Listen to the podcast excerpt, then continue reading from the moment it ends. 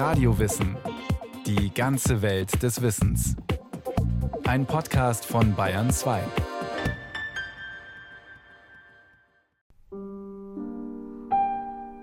Und die Größe ist gefährlich und der Ruhm ein leeres Spiel.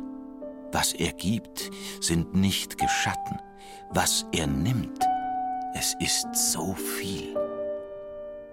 Das Biedermeier hat sich dann ganz deutlich mit den öffentlichen Tagesgeschäften nicht mehr beschäftigt, hat sich aus der Politik zurückgezogen. Eines ist nur Glück hienieden, eins des innern stiller Frieden. Man hatte gelernt, mit wenigem auszukommen und damit zufrieden zu sein. Schatten sind des Lebens Güter, Schatten seiner Freuden Schar, Schatten, Worte, Wünsche, Taten. Die Gedanken nur sind wahr.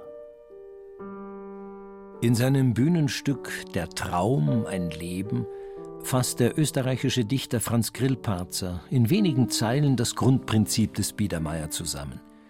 Glück liegt allein im inneren, stillen Frieden, und der ist nur im Kleinen, auf den ersten Blick Unscheinbaren zu finden. Auslöser für diesen bemerkenswerten Rückzug ins Private und die vielen kulturellen Facetten, die sich daraus ergaben, waren die politischen Rahmenbedingungen der Epoche. Dazu der Kunsthistoriker Professor Hans Otto Meyer, ehemaliger Präsident der Stiftung Deutsches Historisches Museum in Berlin.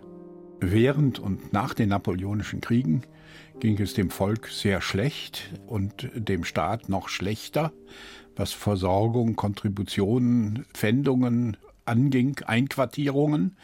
Und es galt ein mächtiger Polizeistaat, der so viel er konnte, kontrollierte, zensierte und die freiheitlich-demokratischen Geister, die man manchen Teilen auch zu Recht für Revolutionäre hielt, zurückgedrängt und in Festungshaft gestellt hat. Das nimmt zu.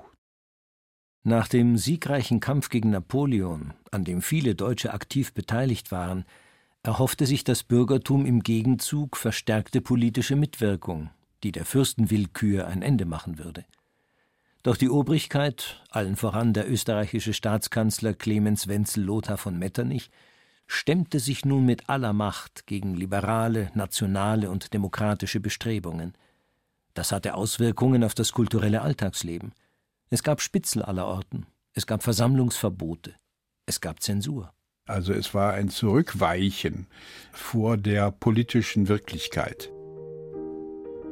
Schau, Dort spaziert Herr Biedermeier und seine Frau, den Sohn am Arm. Sein Tritt ist sachte wie auf Eier, sein Wahlspruch weder kalt noch warm. Ein Jahr vor dem revolutionären Umsturz von 1848 tauchte in diesem Gedicht zum ersten Mal das Wort Biedermeier auf. Der Schriftsteller Ludwig Pfau bespöttelt den braven, biederen Bürger als Inbegriff von Spießigkeit und Doppelmoral. Wenige Jahre später dann kreieren zwei Heidelberger Studenten, angeblich ohne Pfaus Herrn Biedermeier zu kennen, für die Satirezeitschrift Fliegende Blätter einen Gottfried Biedermeier, geschrieben mit AI, der neben seiner Tätigkeit als Dorfschullehrer holprige Gedichte verfasst und dem seine kleine Stube, sein enger Garten, sein unansehnlicher Flecken und das dürftige Los eines verachteten Dorfschulmeisters zu irdischer Glückseligkeit verhelfen. Den Namen hat man synthetisch hergestellt, analog zu dem französischen Bonhomme oder englischen Begriffen, die den gutmütigen Menschen bezeichneten, der ans Gute glaubte und das versuchte im Leben durchzusetzen, was nicht immer funktioniert. Das Gefühl für Poesie war so abgestorben nie, und die Menschen wollen keinem heimlichen Genie mehr Bewunderung zollen. Im Rückblick war es eine verspottete Gestalt und eine verspottete Epoche. Man hat um 1850 zurückgeblickt auf diese Zeit des haltlosen Idealismus, wo das Gute und Schöne man meinte verbinden zu können. und äh, hat dafür den Begriff Biedermeier entwickelt. Wie so häufig in der Stilkunde war es auch hier so, dass aus einem anfänglichen Spottnamen später der Leitbegriff der Epoche wurde. Sie ist angesiedelt in den Jahren zwischen 1815 und 1848. Doch mit den offiziellen Eckdaten allein, sagt Hans Otto Meyer, ist es nicht getan bei der zeitlichen Einordnung des Stils, der charakterisiert ist durch klare Formen und eine betont schlichte Eleganz, die etwa bei Möbeln die natürliche Schönheit des Holzes zur Geltung bringt. Die Stile marschieren nicht im Gänsemarsch alle nacheinander, nein, sondern sie kommen nebeneinander vor. Wenn man ein bestimmtes Jahr nimmt, sagen wir mal 1815, dann ist ganz deutlich, dass es dort Neubauten gibt im Stil der Gotik. Es gibt einen Staatsklassizismus, wie ihn beispielsweise Klenze äh, vorträgt oder Andreas Gärtner und manche mehr. Dann gibt es einen hochromantischen Stil, der sich in Illusionen und Träumen ergeht. Und dann schließlich noch einen Stil, der versucht, den Charakter des Landes in einer Art Heimatstil umzusetzen. Auch in der Literatur dieser, der sogenannten Restaurationszeit, finden sich die verschiedensten Strömungen, von der christlichen Erweckungsliteratur bis hin zu politischen Agitationsgedichten. Und es ist die Zeit des Wiener Volkstheaters, wo Ferdinand Raimund das Publikum mitnimmt in die Traumwelt seiner Zauberstücke und Johann Nestreu es mit seinen realistischen Komödien begeistert. Dem Textbuch nach sind Nestreus Stücke eher oberflächlich und belanglos, doch was die Darsteller auf der Bühne zum Besten gaben, war hochbrisant. Die Couplets, die immer wieder die Handlung unterbrechen und meist nur wenig damit zu tun haben, waren zu weiten Teilen improvisiert und nahmen für alle im Publikum deutlich erkennbar das aktuelle Zeitgeschehen ebenso frech wie witzig aufs Korn. Unumschränkt haben's regiert und kein Mensch hat sich gerührt, den hätt's einer gewagt. Und ein freies Wort gesagt, den hätt Festung belohnt. Das war mir schon so gewohnt. Die Zensur war allgewaltig, aber jeder hat sich damit zu arrangieren gewusst und dafür gab es dann eigene Zeichen. Das war der Gedankenstrich. Man konnte mehrere Gedankenstriche hintereinander reihen, dann wusste jeder, hier muss er sinngemäß weiterdenken und dann erfährt er, was sich dahinter verbirgt. Und diese Kultur der Zensur war ein Katz-und-Maus-Spiel was nicht immer zugunsten der Zensur ausgegangen ist. Anderes, was heute als besonders typisch gilt für die Literatur des Biedermeier, wie etwa die Werke von Adalbert Stifter, blieb verschont von derartigen Spielchen, denn es entstand erst nach dem Jahr 1848 und ist weitgehend frei von aller Brisanz. Im Gegenteil, man schaute mit einer gewissen Wehmut auf die kleinen Geschehnisse der zurückliegenden Übergangszeit. Es sind Idyllen, die eine Welt zeigen, die im Begriff ist, für immer zu verschwinden, die das beginnende Industriezeitalter frisst. Lokomotiven, die in atemberaubender Geschwindigkeit durch die Landschaft rasen. Eine Gewerbefreiheit, die die alten Handwerkerordnungen außer Kraft setzt. Dazu der wachsende Atheismus in der Bevölkerung. All das zeigt, nichts wird in Zukunft noch so sein, wie es derzeit ist. Also versucht man wenigstens die Erinnerung zu bewahren an all das Schöne und Gute, das dem Untergang geweiht ist. Neben Schriftstellern und Adeligen beginnen nun auch zahlreiche ganz normale Bürger Tagebücher zu verfassen und Autobiografien, in denen sie das Einzigartige der eigenen Lebens- und Familiengeschichte für die Nachkommen erhalten. Parallel dazu wird in Alben Schönes, Wichtiges, Merkwürdiges und Erinnerungsträchtiges gesammelt und aufbewahrt. Das hat bisher nicht existiert. Und das Album ist das Buch mit weißen Seiten, daher der Name. Und in dieses Buch konnte man jetzt Dinge einfügen. Sinngedichte, Erinnerungen, Zeichnungen, getrocknete Gräser und Blüten und das zeigt deutlich, dass die Epoche über ihre Endlichkeit weiß, auch weiß, dass die Menschen für immer verschwinden, also der Glaube an die Unsterblichkeit ist stark getrübt und es ist natürlich auch eine Epoche, die einsieht, dass die Welt, die wir erleben, nicht eine geschaffene ist, sondern sie ist eine gewordene. Auch Johann Wolfgang von Goethe, der hochbetagt in Weimar lebt und arbeitet, verewigt sich gerne in den Stammbüchern seiner Gastgeber mit feinsinnigen Reimen über die Vergänglichkeit und Kostbarkeit des Seins. Dem Scheidenden ist jede Gabe wert. Ein dürres Blatt, ein Moos, ein Steinchen aus der Quelle, dass er des Freunds gedenke, jener Stelle, wohin er ewig hin und hin begehrt. Ein Zeuge bleibt's, wie sinnig sie gewandelt. So wird ein Nichts zum höchsten Schatz verwandelt. Und auch Goethe sammelt. In den Vitrinen in seinen Arbeitsräumen liegen fein säuberlich geordnet und beschriftet die Mineralien, die er von seinen Reisen mitgebracht oder von Freunden und Bewunderern erhalten hat. Den 27-jährigen Heinrich Heine allerdings beeindruckt so etwas nur wenig. Er hatte sich vom Besuch am Weimarer Frauenplan mehr erwartet. Der Alte, wie zahm und milde ist er geworden. Sehr treffend hat in dieser Hinsicht ein geistreicher Ausländer unseren Goethe mit einem alten Räuberhauptmanne verglichen, der sich vom Handwerk zurückgezogen hat unter den Honoratioren eines Provinzialstädtchens ein ehrsam bürgerliches Leben führt und in die peinlichste Verlegenheit gerät, wenn zufällig irgendein wüster Waldgesell aus Kalabrien mit ihm zusammentrifft und alte Kameradschaft nachsuchen möchte. Erst 1832, also mitten in der Restaurationszeit, stirbt Goethe, der alte Dichterkönig, wie ihn Franz Grillparzer nennt, zu dessen Untertanen ich einmal gehörte. Gehörte, wohlgemerkt. Wie Heine war auch Grillparzer einer jener deutschsprachigen Autoren, die die Größe des literarischen Übervaters zwar anerkannten, sich von ihr jedoch nicht mehr einschüchtern ließen. Beide hatten zu diesem Zeitpunkt ja selbst schon ein recht stattliches Werk vorzuweisen.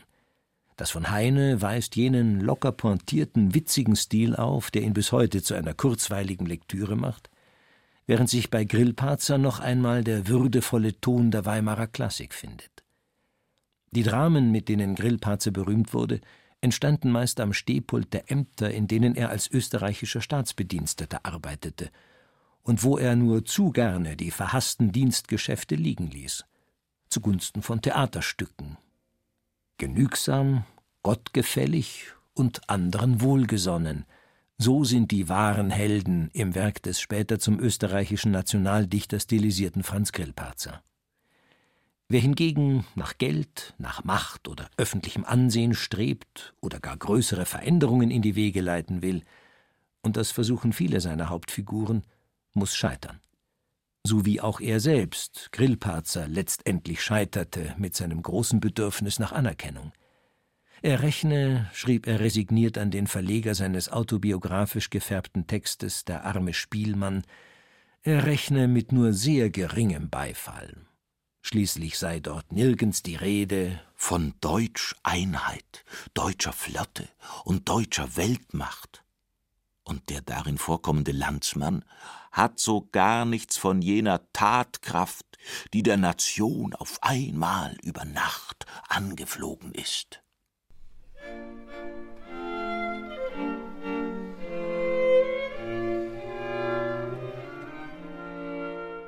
Hier ist menschliche Größe in dem schwächsten, zerbrechlichsten Gefäße dargestellt.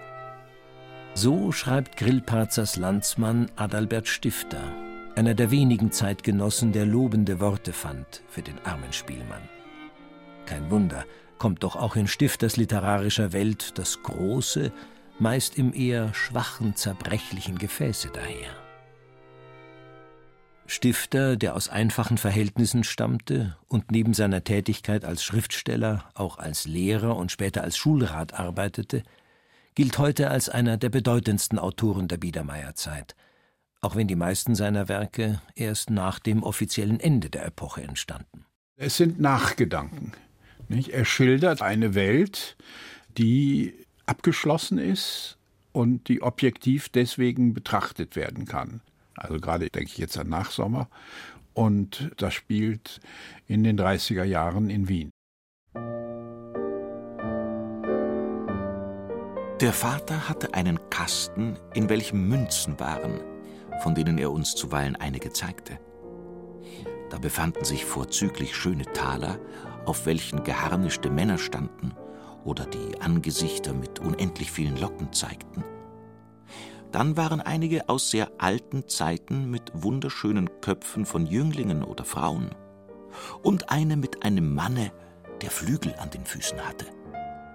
Er besaß auch Steine, in welche Dinge geschnitten waren. Er hielt diese Steine sehr hoch und sagte, sie stammen aus dem kunstgeübtesten Volke alter Zeiten, nämlich aus dem alten Griechenlande her. Dieses eigentliche in der Einfachheit zu zeigen und in seiner Klarheit, das war ein Anliegen der Zeit. Man liebte Flächen anzuschneiden, Wachs- und Wuchsformen freizulegen, dann zu polieren und durch den Glanz und in die Tiefe des Materials hineinschauen zu können. Dass man eben im Furnierschnitt Gottes Schöpfung meint, selbst zu sehen aus der Sicht des Schriftstellerkollegen Friedrich Hebbel allerdings bringt der Dichter der Käfer und Butterblumen, wie er ihn nennt, nur Langweiliges zustande. Stifters 1857 erschienener Bildungsroman Der Nachsommer sei nichts als ein Komma im Frack. Da geht es in Hebbels eigenen Werken schon anders zu. Da prallen die Welten aufeinander. Es geht um Liebe und Verrat, um Stolz und Patriotismus. Statt Stifters sanftem Gesetz zeigt Hebbel die mächtigen Bewegungen, oder wie er in seiner Tragödie Genovefa die Figur des Golo sagen lässt, ich treib die Sünde bis zum Äußersten, nur um zu sehen, ob's auch Sünde war. Paulinchen war allein zu Haus, die Eltern waren beide aus. Da sah sie plötzlich vor sich stehen ein Feuerzeug nett anzusehen. Auch hier treibt es jemand bis zum Äußersten, nur um zu schauen, was passiert. Ei, sprach sie, ei, wie schön und fein. Das muss ein trefflich Spielzeug sein. Ich zünde mir ein Hölzchen an, wie's oft die Mutter hat getan. Im Jahr 1845 erschien das Kinderbuch Struwwelpeter des Frankfurter Arztes Heinrich Hoffmann. Basis für die bunt bebilderte Sammlung gereimter Geschichten waren die kleinen Erzählungen und Skizzen, mit denen der vielseitig begabte Hoffmann seinen kleinen Patienten die Angst vor dem Doktor zu nehmen pflegte. Ich nahm das Notizbuch aus der Tasche. Ein kleiner Bube wird mit dem Bleistift schnell hingezeichnet und nun erzählt, wie sich der Schlingel nicht die Haare, nicht die Nägel schneiden lässt. Und immer länger zeichne ich Haare und Nägel bis zuletzt von der ganzen Figur nichts mehr zu sehen ist als Haarsträhne und Nägelklauen. Sieh einmal, hier steht er. Pfui, der Struwelpeter. An den Händen beiden ließ er sich nicht schneiden, seine Nägel fast ein Jahr. Kämmen ließ er nicht sein Haar. Pfui, ruft da ein jeder, garstger Struwelpeter. Das Biedermeier ist die Zeit, in der das Bürgertum der Entwicklung des Kindes mehr und mehr Aufmerksamkeit schenkt. Buben wie Mädchen sollen durch die passende Erziehung in die richtigen Bahnen gelenkt werden, an deren Ende der gute Mensch und brave Bürger steht. Belohnung und Strafe spielen dabei eine ebenso wichtige Rolle wie kindgerechte Möbel, Kleider, Spiele und Lektüre. So wird Hoffmanns Struwwelpeter schnell zum Bestseller denn er bietet neben pädagogischem Anspruch auch noch glänzende Unterhaltung. Und das nicht nur Kindern, sondern auch den ihnen vorlesenden Erwachsenen, bei denen neben Spaziergängen und Hausmusik, neben feinen Bastelarbeiten und dem Ordnen der diversen Sammlungen ohnehin Lesen ganz oben auf der Liste der Vergnügungen steht. Hans Otto Meyer. Es war eine Zeit der Vielleser, es war eine Zeit der Universalgenies, da gab es keinen Pfarrer, der nicht auch Hühnengräber ausgrub, Schmetterlinge sammelte und Erzählungen, die in der Landschaft tradiert wurden.